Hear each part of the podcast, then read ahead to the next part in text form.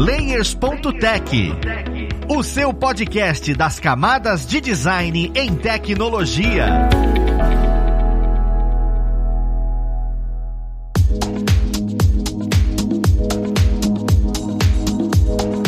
Olá, ouvintes! Eu sou o Luiz Lima, designer e professor aqui na plataforma Lura, e vou mostrar mais um Layers.tech, o seu podcast das camadas de design em tecnologia. E na conversa de hoje, nós vamos falar sobre o Figma. É uma plataforma que a gente já conversou sobre, já comentamos bastante aqui, só que eu gostaria de atualizar, né? Como é que ela está, por que, que ela é tão importante no mercado e o que, que de fato é a plataforma Figma. Mas vamos lá pro papo, que esse aqui vai ajudar a gente nele. Nós temos aqui hoje como pessoa convidada o nosso mais querido oportunista, professor e UI designer aqui na plataforma Lura, Matheus Vilaim. Seja bem-vindo, Matheus. A minha fama ela não tá ficando muito boa por aqui. Oportunista é complicado. Mas e aí, gente? Como é que vocês estão? Vamos bater um papinho sobre Figma, que tá aqui na frente do meu monitor e ao mesmo tempo também tá deitado na caminha aqui do meu lado, porque minha gata se chama Figma, para vocês terem noção de quanto eu gosto dessa ferramenta. É engraçado porque hoje em dia, quando eu penso na plataforma Figma, eu realmente veio você na minha cabeça como referência, porque você comenta sempre sobre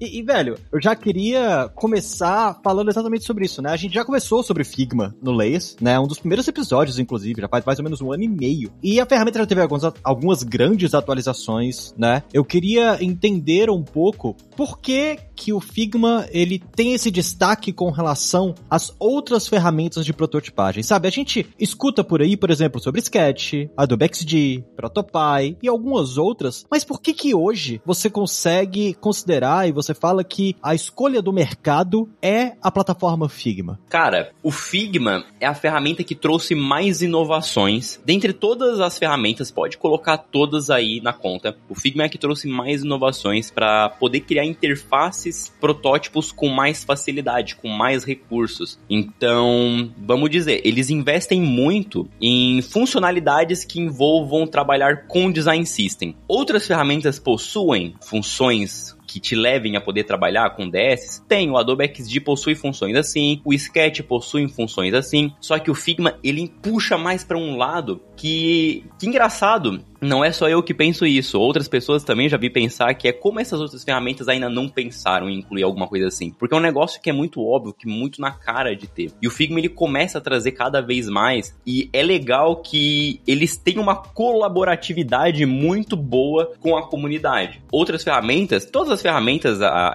dessas mais famosas, elas permitem com que tu instale plugins. Basicamente são extensões, novas funções que tu pode adicionar dentro do teu dentro do teu programa, dentro da tua conta para adicionar recursos que não tem nativamente. O Figma também tem isso, o XD, o Sketch, outros têm essas funções, só que o Figma ele faz isso de forma colaborativa. Eles têm uma aba chamada comunidade, como se fosse um fórum, uma rede social. Tu consegue trocar ideia, pegar arquivos, criar plugins, baixar plugins novos. Eles têm um esquema agora de widgets que são plugins que não são instaláveis. Então pensa, eles estão o tempo todo inovando para fazer com que a ferramenta ela seja cada vez mais fácil e bem mais prática. Então isso dispara muito na frente dos outros concorrentes, tirando o fato de que também, comparando com Adobe XD e Sketch, o Figma é de graça. Então, fica muito mais prático para as empresas poderem utilizar, porque de primeira eles não precisam pagar para essa ferramenta. Só se eles quiserem aí ter algumas funções a mais e uma, um nível de organização empresarial um pouco mais elevado. Cara, é perfeito porque a gente consegue ver como a comunidade influencia mesmo, né, no produto. E normalmente os produtos que estão próximos da comunidade, eu fico pensando, por exemplo, no Canva, que também também ganhou bastante espaço na comunidade de designers, na parte gráfica, por conta disso. Porque muita gente traz coisa, muita gente traz opinião e, e, e aplicações para dentro da ferramenta. Você comentou sobre os plugins, né? A, a criação desses plugins para o Figma é algo que qualquer um pode fazer, de fato? Por exemplo, se eu quisesse construir um plugin, você sabe qual o caminho que a gente seguiria para fazer isso? O caminho exato, quais são os passos que tu precisa fazer, eu não tenho certeza. Eu tenho quase certeza que é de graça. Eu acredito que seja de graça, sim. Qualquer pessoa mesmo mesmo pode fazer, não precisa ser uma pessoa jurídica, pode ser uma pessoa física normal, para poder lançar um plugin dentro do Figma. O único, porém, é que tu precisa saber programar. E se eu bem me lembro, pro Figma, para fazer plugins pro Figma, se usa JavaScript. Então, para quem tiver interesse, quem quiser criar, a gente pode até, eu posso até caçar depois um linkzinho aqui, ô, ô Luiz, e deixar pra ti, pra te colocar, dar um Ctrl V aqui na, na biozinha do, do episódio. Então eu vou caçar aqui depois, eu te mando. Porque tem uma áreazinha, eu já entrei uma vez, uma área para entender como é que faz para poder criar os plugins e aí já encaminhar para a pessoa poder criar. Aí ela consegue fazer a, as funções, consegue definir o visual do plugin também, mega fácil. É, eu acho isso legal de saber porque assim, às vezes você consegue construir coisas que te auxiliam no seu trabalho do dia a dia e acaba virando um plugin para a comunidade, né? Isso acontece principalmente em engines de game, a gente vê muito isso. Eu acho isso bem legal e isso ganha força mesmo no mercado. Uma das coisinhas que eu fico em dúvida, a gente fala bastante bem escuta bem do Figma, mas com sua expertise, se fosse para trazer algum problema que a ferramenta tem hoje, o que, você apontaria que ela tem e precisa melhorar, principalmente em comparação a, a outras ferramentas de prototipagem que a gente tem no mercado? Você olharia e fala, olha, existem essas, essas features em determinada ferramenta que hoje o, o Figma deixa um pouco a desejar e seria muito bom que existisse, sabe? Ou você não consegue encontrar esse tipo de coisa dentro da ferramenta? Tem uma coisa que deixa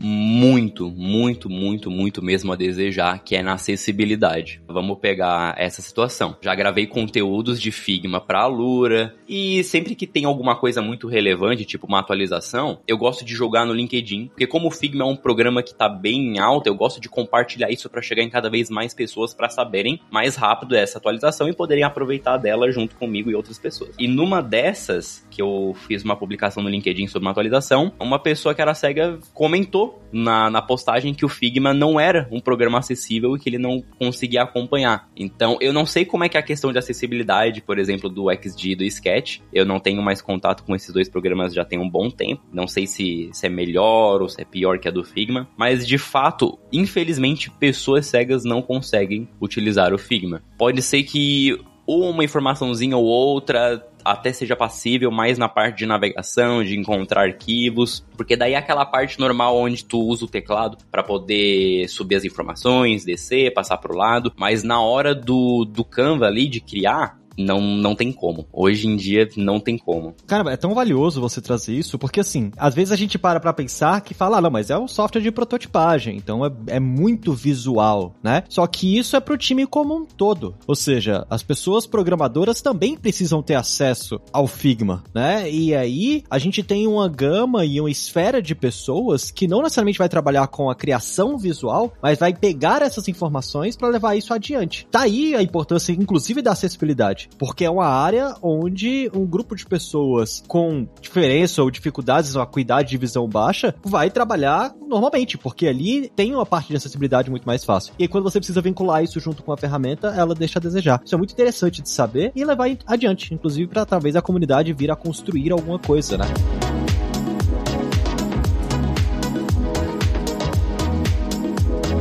Uma das coisas que me vem na cabeça, sempre quando eu falo sobre ferramentas, é o tempo que a gente leva para poder aprender alguma coisa nessa ferramenta. É o que a gente chama de curva de aprendizagem, né? Você acha que é suave dentro do Figma? Por exemplo, eu lembro quando eu tava aprendendo Illustrator e eu senti que a curva de aprendizagem do Illustrator no período era bem difícil. Era um software vetorial, não me dava exatamente onde é que as coisas ficavam, eu tinha que entender o que era vetor. Eu me confundi muito, né? E eu queria saber como é que foi para você aprender a ferramenta Figma, né, desde o começo. Se você precisou de algum pré-conhecimento, se foi tranquilo, se você sentiu essa curva de aprendizagem mais fácil? E hoje, o que, que você acha? Como é que é essa curva de aprendizagem dentro da, da plataforma, né? Cara, eu comparo bastante o aprendizado do Figma botando o, o Photoshop no jogo. Por quê? Porque o Photoshop, cara, é, é uma ferramenta bem antiga, né? Pô, antes de 1990, eu acho, acredito, não tenho certeza. Mas é antigaça, antigaça. E o Photoshop hoje ele tem muita função. Ele ainda mantém o foco dele, que é a ferramenta de edição de imagem, só que, como é o carro-chefe da Adobe, ele faz algumas outras coisinhas ali para quem não paga um Illustrator, um InDesign, ele dá essas brincadas. Aí o Photoshop ele acaba tendo muita função. Aprender o Photoshop 100% é demorado, é complicado. O Figma não. O Figma ele não tem o nível de complexidade do Photoshop. Ele é tranquilo porque ele tem o direcionamento. Vou utilizar o Figma para fazer protótipos digitais. Quando eu digo protótipo digital, pode ser qualquer coisa, qualquer coisa mesmo que envolva digital. Um site, um aplicativo, um slide. Eu faço slides do meu curso direto no Figma. Para quem já me acompanhou algum curso, viu passando slide, não era PowerPoint, não era Google Slides, era Figma. Tudo que eu faço, eu faço, tudo que é possível de fazer no Figma, eu faço lá dentro. Até mesmo o TCC, o TCC da minha namorada, no Figma. Tudo no Figma. E aprender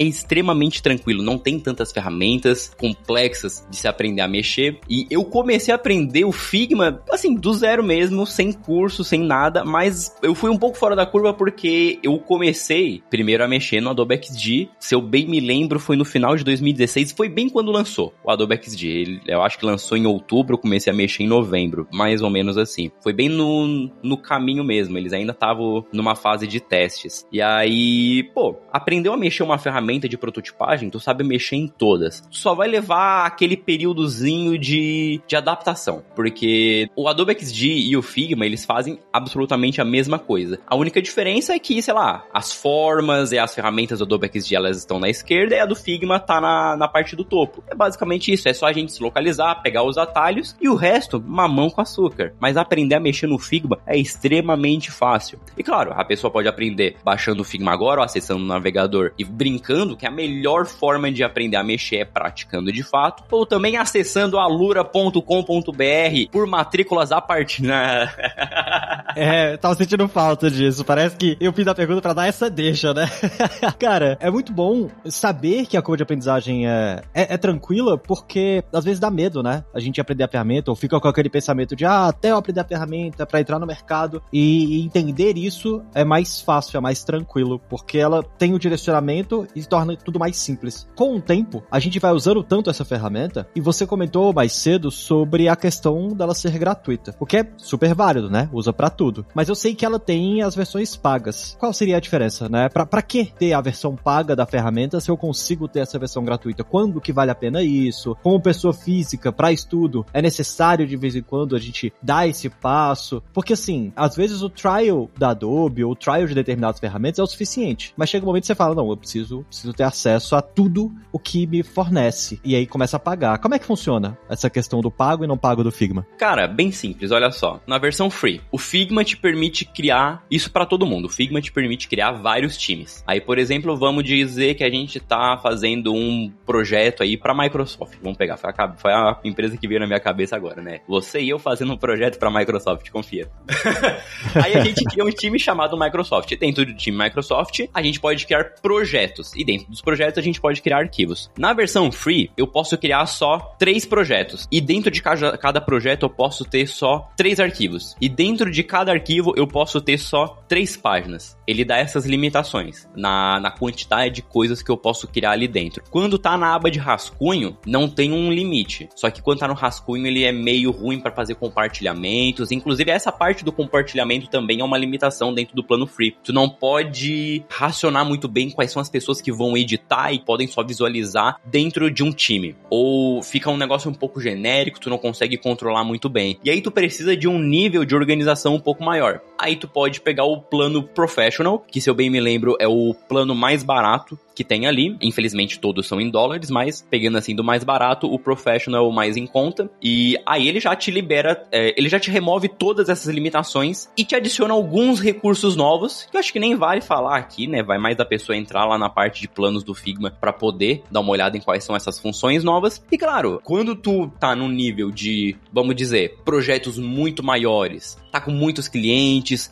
tá com muitos designers, muitas pessoas desenvolvedoras aí dentro do, da tua empresa e tu precisa de mais gestão, mais organização, tu precisa olhar mais para dados, mais para informações, precisa permitir que a galera consiga trabalhar com versionamentos, que o projeto ele evite ao máximo o poder dar erros, as pessoas por, poderem perder alguma coisa por engano. Aí tu pode pegar uns planos um pouco maiores, tipo o Figma Enterprise, o Figma Organization, e daí aqueles planos que normalmente tu entra em contato com o Figma para poder falar, ó, eu tenho esse número X de pessoas. Muitas empresas fazem isso, acredito que até a Adobe deve fazer alguma coisa assim para poder liberar o pacote Adobe para uma empresa para diversos computadores diferentes. Só que no Figma isso é para contas. Então, basicamente, entra em contato, entende quais são as pessoas que vão estar utilizando e libera tudo isso, né, ali dentro do, do plano. Mas assim, o free, para quem tá trabalhando com freelas, uh, projetinhos menores, pô, atende super, super, super, super. E aí eu gosto sempre de falar aqui, para quem é universitário ou para quem é professor universitário também, o Figma Professional é de graça. Existe um plano que é o Figma, Figma Education, eu acho que é Figma Education, não me lembro. Para quem é professor ou para quem é aluno, aluna, vocês podem só se inscrever. Procura ali no, no, no Google Figma Education, vocês vão encontrar a informação, o Figma for Schools, eu não, não tenho certeza. E é só preencher um formuláriozinho, enviar uma confirmação, eles vão pedir uma confirmação para saber se tu é realmente aluno ou professor de algum lugar. E bum, no mesmo dia ou no mais tardar no dia seguinte, já, vocês já vão receber um e-mail dizendo que o Figma de vocês foi atualizado e quando vocês forem criar um plano novo, vocês podem só selecionar ali, ó, Figma for Education é o plano que eu quero, não vai precisar pagar nada e vai ter todas as funções por dois anos. Depois de dois anos, aí a, a, o plano acaba, né? Até porque tudo tem um fim. Então depois de dois anos acaba e aí se quiser continuar mantendo, aí vai no Figma Professional. Perfeito. Eu gosto é do porque até tudo tem um fim.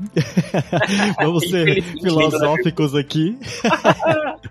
Cara, mas é muito legal saber como, nesse caso, é bem acessível, né? É, é diferente da acessibilidade, que ele é acessível para que várias pessoas consigam mexer na ferramenta, que é diferente, por exemplo, das ferramentas gráficas que a gente olha por aí, inclusive Sketch, que você precisa ter acesso a, a, a Apple. Então, é, é um, um, pouco é um pouco diferente. Por isso, talvez, inclusive, sejam as ferramentas mais utilizadas. E eu também gosto de lembrar que quando você tá pegando trabalho demais e os seus projetos pagam a ferramenta, sabe? Vale a pena você ter, né? Isso aconteceu comigo com a Adobe, isso aconteceu comigo com várias pequenas ferramentas em que chegou um momento que eu falei, olha, legal, eu consigo arcar com essa ferramenta para ter acesso a tudo aquilo. Eu acho que esse é um ponto chave sempre quando você se pergunta se vale a pena continuar usando o plano free de qualquer coisa que seja e quando é que vale a pena você dar um próximo passo. É, exatamente. Acho que é tudo do, do olhar. Tu entender se tu realmente precisa. Não é um negócio de, ah, de gourmetização, de eu quero luxo. Não. É de realmente necessidade. Se tu precisar e se for um curso que tu realmente, tu acredita ser interessante para agregar nos teus projetos, para facilitar o teu trabalho, te deixar mais organizado e se as funções novas que vier com o professional elas realmente fizerem sentido para ti, é aquele esquema de adicionar isso no valor da tua hora, no projeto, para que isso seja auto autopagante ali para ti.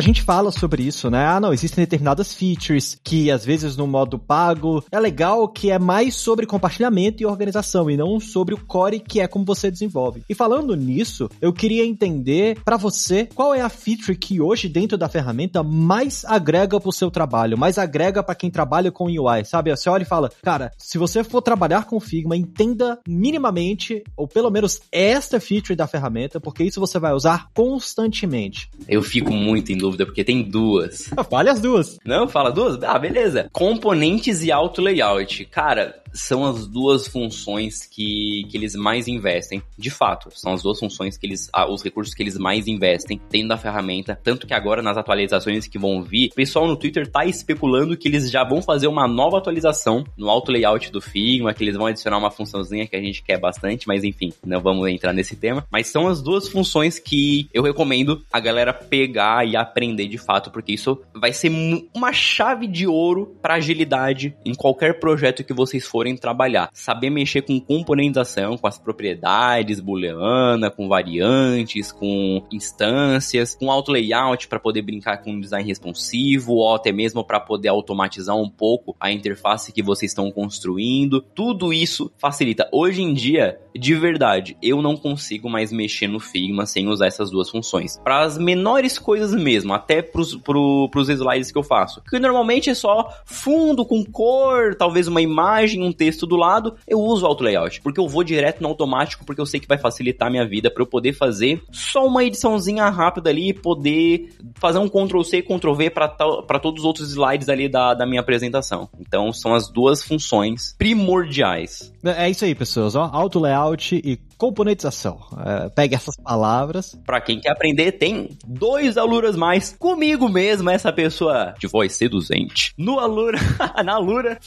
ai, ai, ai, perdi até as estribeiras. Falando de componentes, ó. Alura mais componentes no Figma e o Alura mais auto layout no Figma. Pode procurar lá. Cara, isso, isso é bem legal porque são, são features bem específicas que eu acho que realmente faz a diferença dentro da própria ferramenta, né? É o que faz as pessoas escolherem usar a ferramenta e manter aquilo atualizado E aí a gente tá falando sobre essas features, né, de construção, a parte muito visual. Auto layout é auto-explicativo, né? Então eu tenho um layout automático, consigo ajustar as coisas ali. Só que quando eu levo isso para dentro do código, né, eu fico perguntando se o Figma auxilia de forma eficiente a pessoa desenvolvedora, sabe? A pessoa desenvolvedora precisa conhecer da ferramenta para poder é, implementar as coisas na qual ela vai estar tá vendo ali, ou não precisa, é muito fácil de pegar as informações. Por que, que eu tô perguntando isso e fico curioso curioso com relação a isso. Porque a gente fala de auto layouts, a gente fala de design system aqui, a gente já falou inclusive de design tokens. E, e isso é uma organização muito densa para um produto grande, né? Que nada mais é do que aquela biblioteca de cores que você vai usar, de formas que você deve usar. E você tem nomes específicos para aquilo, seriam os tokens. Eu consigo implementar isso direto no código através da ferramenta Figma, sabe? É sempre uma dúvida que eu escutei pessoas tendo e eu também tenho, que é, criei o meu design system, eu tenho ali a minha organização de design tokens, tokens, ou seja, essa linha de código, esse nome aqui específico para ter essa cor, só que eu tenho que recriar tudo isso no meu código, eu consigo usufruir disso que já existe, sabe? Eu preciso recriar todo aquele layout no meu código, eu preciso usufruir, eu consigo reutilizar alguma coisa que eu já criei ali para facilitar na construção. Eu queria entender um pouco desse processo e se o Figma ajuda nisso. Ajuda de uma forma meio crua, vamos colocar assim. Existem recursos extras, no caso plugins, que eles facilitam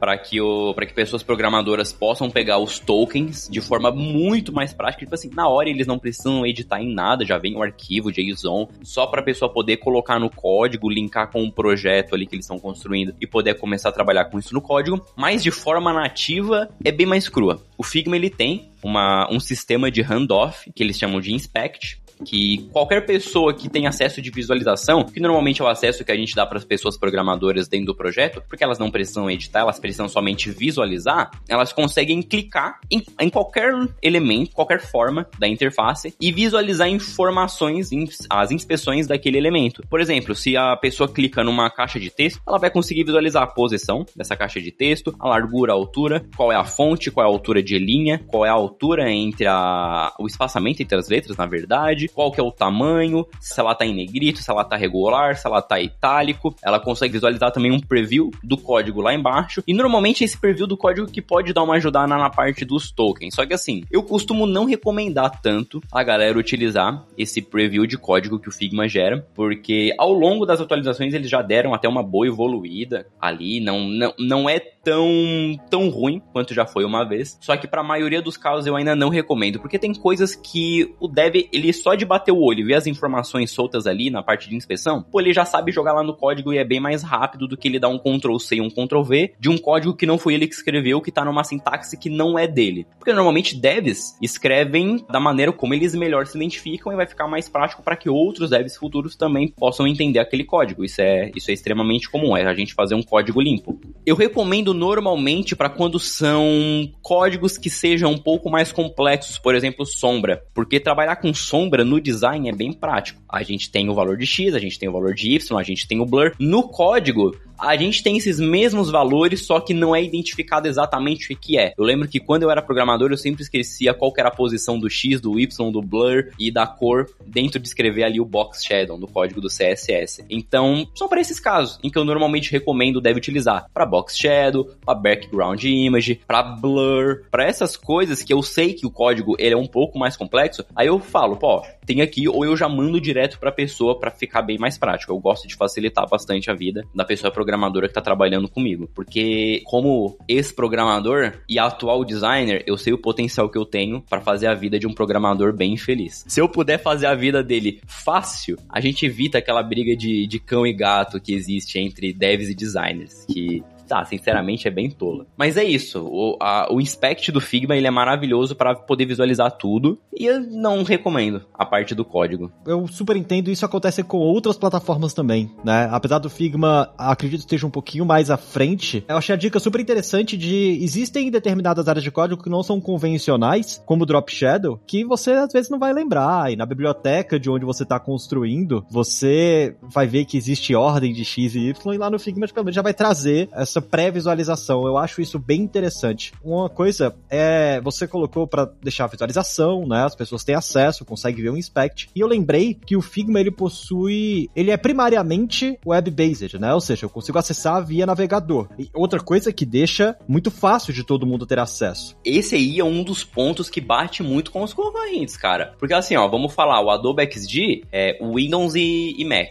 O Sketch é exclusivo Mac. A princípio, quem usa Linux não poderia utilizar nenhuma dessas ferramentas, nem o Figma, porque o Figma não é instalável no, no Linux. Mas por ele ser web-based, qualquer pessoa pode utilizar em qualquer sistema operacional. Eu tenho o Windows aqui, meu sistema operacional principal, mas eu tenho um Chromebook. É um Chromebook? É um Chromebook. Eu tenho um Chromebook, sistema operacional Chrome OS. Não dá para instalar nenhuma dessas ferramentas, mas pelo Figma funcionar no navegador da mesma forma que o instalável, pô, fica muito, muito, muito prático. Cara, isso, isso faz muita diferença mesmo. Só que você comentou a coisa certa. Tem o instalável, né? Existe diferença do instalável para a versão web? Porque para que, que eu instalaria no meu computador, já que eu tenho ele na versão web? E a versão instalável tem o mesmo nível de compartilhamento, sabe? Eu queria entender por que, que existem essas duas instâncias, já que a, a parte web atende tão bem. Cara, sendo bem sincero, não existe diferenças entre a, a versão web a versão instalável. Até porque se eles fazem uma atualização na versão web, automaticamente vai para a versão instalável. As duas são 100% iguais. Não existe diferença nenhuma. Eu acho que se for para citar alguma coisinha, pode ser que o, o, instalável ele seja assim bem mais prático de se acessar. Porque tu só tá ali na barra de tarefas, tu clicou e abriu o programa, em vez de ter que abrir uma aba nova no navegador e eu já vi a, o teu navegador, cara, cheio de abas. O meu também é repleto de abas. Mais uma aba ainda no Google Chrome só só destrói a nossa memória RAM, só deixa a gente infeliz porque vai travar tudo. E acho que tem até uma coisinha que também é um diferencial, é porque o Figma instalável, sabe ali naquela barrinha do no Windows, pelo menos. Deve ter isso no Mac com certeza absoluta, mas vamos falar do Windows. Aquela barrinha onde fica o, o horário, lá na, lá na, na extrema direita, onde tem o horário, as notificações notificações, o íconezinho de volume. Então surge um íconezinho do Figma ali também para poder visualizar as notificações, o que dá uma praticidade bem grande. Uh, talvez no Figma por navegador deva para dar ativar as notificações do navegador, mas ali já fica na barra de tarefas, pingou alguma coisa já vai aparecer ali para ti na hora, bem fácil. Ah, então o trabalho colaborativo acaba sendo mais dinâmico. E eu fico imaginando se, eu não tenho certeza, o instalável, ele, por algum motivo, ele também é web-based, ou seja, se a minha internet cair, eu consigo utilizar o Figma que está instalado na minha máquina, porque se eu preciso do navegador para usar, se eu tenho algum problema com a internet, eu travo meu trabalho. Se eu instalar, eu consigo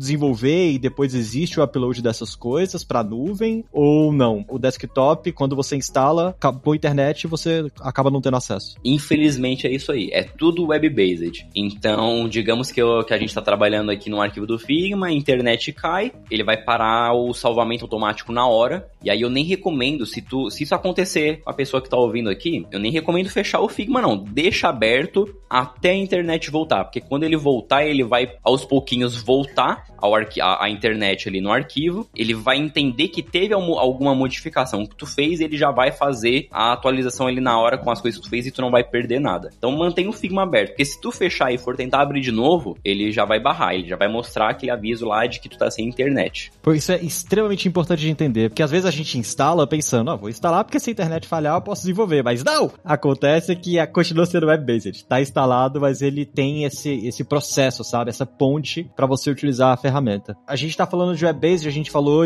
várias referências aqui de Adobe XD e tal. Agora eu vou fazer uma pergunta relativamente polêmica, que é, há mais ou menos um ano, um ano e meio aí, veio a notícia de que a Adobe olhou e falou, vamos comprar a plataforma Figma. E a Adobe a gente já conhece das plataformas, de como é que ela lida com o produto, né? Inclusive, recentemente eu li que estão passando pelo processo judicial de compra, porque estão querendo ver, né, nos Estados Unidos se não caracteriza o monopólio do mercado a Adobe comprar a ferramenta. Eu queria saber um pouco da sua visão, né? O que, que você acha dessa compra? Você acredita que isso vai influenciar em como a plataforma vai ser entregue para a comunidade? Se a comunidade vai ser afetada? Eu não sei. Você que usa constantemente, inclusive já, já usou o XD, eu queria ter um pouco do, da sua visão disso, desse passo, sabe? Cara, coincidentemente, muito coincidentemente, eu tava falando exatamente sobre esse tema ontem à noite com um amigo que é designer também. Designer de marcas, mas que agora ele tá estudando um pouco de UX e UI, inclusive na Alura Cursos Online. Você, sacanagem, não vou fazer isso de novo não. Mas assim, quando houve a, a, a notícia da compra, o LinkedIn tava um caos. 50% das pessoas divididas em super a favor a essa compra e 50% e os outros 50% em contra, acreditando que a iria virar o Adobe Figma, de que iria entrar pro Creative Cloud, a galera já tava fazendo um meme botando o logo do Figma, pegando o íconezinho lá do padrão do, do dos programas da Adobe, tipo PS, fazendo o FG ali do Figma. Mas assim, eu sou do time que ficou feliz, eu sou mega a favor dessa compra. Eu não vejo motivos para isso ser algo negativo, porque, cara, para mim é uma simples lógica. A Adobe tá há anos, muitos anos. A Adobe provavelmente é mais velha do que eu. E ela é detentora da maior ferramenta de design acredito que do mundo, que é o Photoshop. Não existe outra ferramenta que bata de frente com o Photoshop. Existem ferramentas que acabam sendo sendo usadas porque a pessoa ou às vezes não, não tem condição para pagar ou sei lá, tá num sistema operacional que não permite, aí muita gente, sei lá, acaba utilizando, por exemplo, o GIMP. Beleza, o GIMP é um concorrentezinho, mas que não chega nem na metade da altura do Photoshop. O Photoshop é grande, o Illustrator é grande, o InDesign, o Premiere, o Adobe After Effects, são todos gigantes. A Adobe sabe o que faz. E ela investe muito em novas ideias. O Adobe XD deu muito certo, deu muito certo. E claro, não chegou a bater de frente com o Figma, porque o Figma ainda assim, aquilo que, que a gente falou, primeiro, primeiro tópico aqui do, do episódio, o Figma é colaborativo, de graça. E assim, eles têm um histórico muito bom. Se eles veem que um produto não dá certo, eles param ele, como, sei lá, já aconteceu com o Adobe Fireworks. Primeira ferramenta que eu utilizei da Adobe para construir site, Adobe Fireworks. Quem lembra? E junto com esse anúncio, o próprio CEO do Figma, que é o, se eu bem me lembro, Dylan Field, ele falou que o Figma ia continuar de graça, que ele ia continuar na liderança do Figma, o que é maravilhoso, porque as ideias, o controle, a gestão vem dele. Então isso, manter a mesma liderança é perfeito. Ele ia começar a responder algumas coisas da Adobe, mas não necessariamente envolvendo funcionalidades, recursos do Figma. Isso ia ficar tudo só dentro lá da empresa. Figma ia continuar de graça, não ia entrar no Creative Cloud, só tinha benefícios a acontecer. Por exemplo, se tu paga Creative Cloud hoje, o compartilhamento de tipografias que de fontes que tu tem lá da Adobe vai pro Figma também. Então tu não tem só as fontes de graça do Google Fonts, tu também vai ter as fontes pagas dentro do Figma que tu utiliza no Creative Cloud, que é maravilhoso. A conexão, que é, isso também ó, é a melhor coisa que a Adobe já fez, que não existe outras ferramentas que tenham conexões tão boas quanto essa, que é eu criar um arquivo no Photoshop e eu poder editar no Illustrator, do Illustrator eu lanço pro After Effects, do After Effects, se eu quiser, eu lanço pro Premiere, do Premiere eu exporto e todos eles se conectam. E vai funcionar também com o Figma, se felizmente der tudo certo essa compra, essa conexão vai ser maravilhosa, de eu poder editar alguma coisa no Photoshop e eu mandar depois pro Figma. Vai ser perfeito. E eu até acredito que depois dessa situação eles vão descontinuar o Adobe XD, da mesma forma que eles já descontinuaram vários programas, isso não é um problema para Adobe, até porque com o Figma eles vão ganhar muito mais dinheiro do que eles já ganhavam com o Adobe XD. Mas assim, eu sou super a favor, eu acho que só tem benefícios a acontecer. Ah, é muito legal ver a visão otimista dessa compra. Não, o pior é que eu também concordo, eu concordo com a maioria dessa visão. E assim, também vejo que não é tão simples, não é comprar um produto e esse produto vai estar tá implementado já em todo o seu ecossistema. É, é igual a, a, própria Microsoft. A Microsoft compra vários estúdios de game e esses estúdios continuam funcionando de maneira independente, né? Só que existe a Microsoft por trás ali de uma maneira que às vezes a gente nem nota. Então pode vir a ser assim também. É, muita gente veio de fora realmente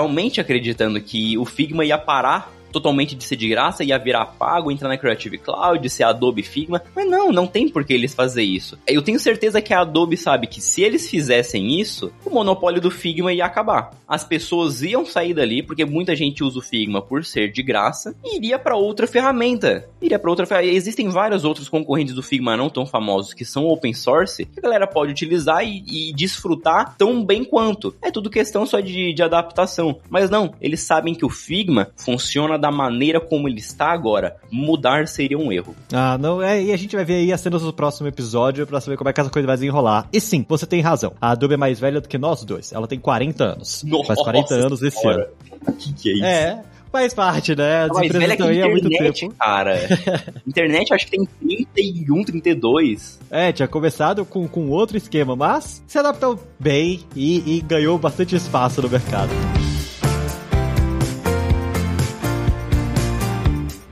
Matheus, cara, muito obrigado mesmo. Eu acho que deu para entender bastante a força da ferramenta, sabe? Principalmente para alguém que utiliza há tanto tempo e acompanha a evolução da ferramenta. Eu queria abrir esse espaço agora, como é de praxe, né? Para que as pessoas que estão escutando a gente consigam te acompanhar, ver o que você fala sobre as traduções do Figma. Eu sei que você compartilha sobre esse tipo de conteúdo. Onde é que o pessoal consegue te achar? Galera, no LinkedIn, vocês podem me encontrar lá, só pesquisar por Matheus Vilain. Sempre lembrando que Matheus é sem H, Vilain é com dois L's e N no final. Só pesquisar ali, linkedin.com barra in barra Matheus Vilain, tudo junto. Todas as minhas redes sociais são Matheus Vilain, então quem quiser me seguir no Twitter também é um local onde eu só posto memes. Então se tu quiser sorrir com o Patati e brincar com o Patatá, vem no Twitter, arroba Matheus Vilain. Isso é, essas são as redes sociais que eu mais interajo de fato.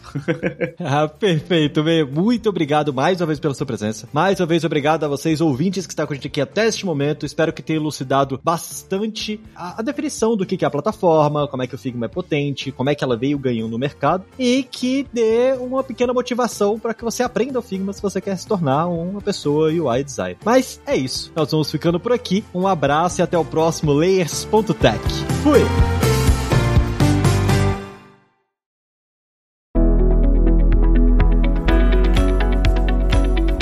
Este podcast foi produzido pela Alura, Mergulhe em Tecnologia, e Faculdade FIAP, Let's Rock the Future. Edição e sonorização, Radiofobia Podcast e Multimídia.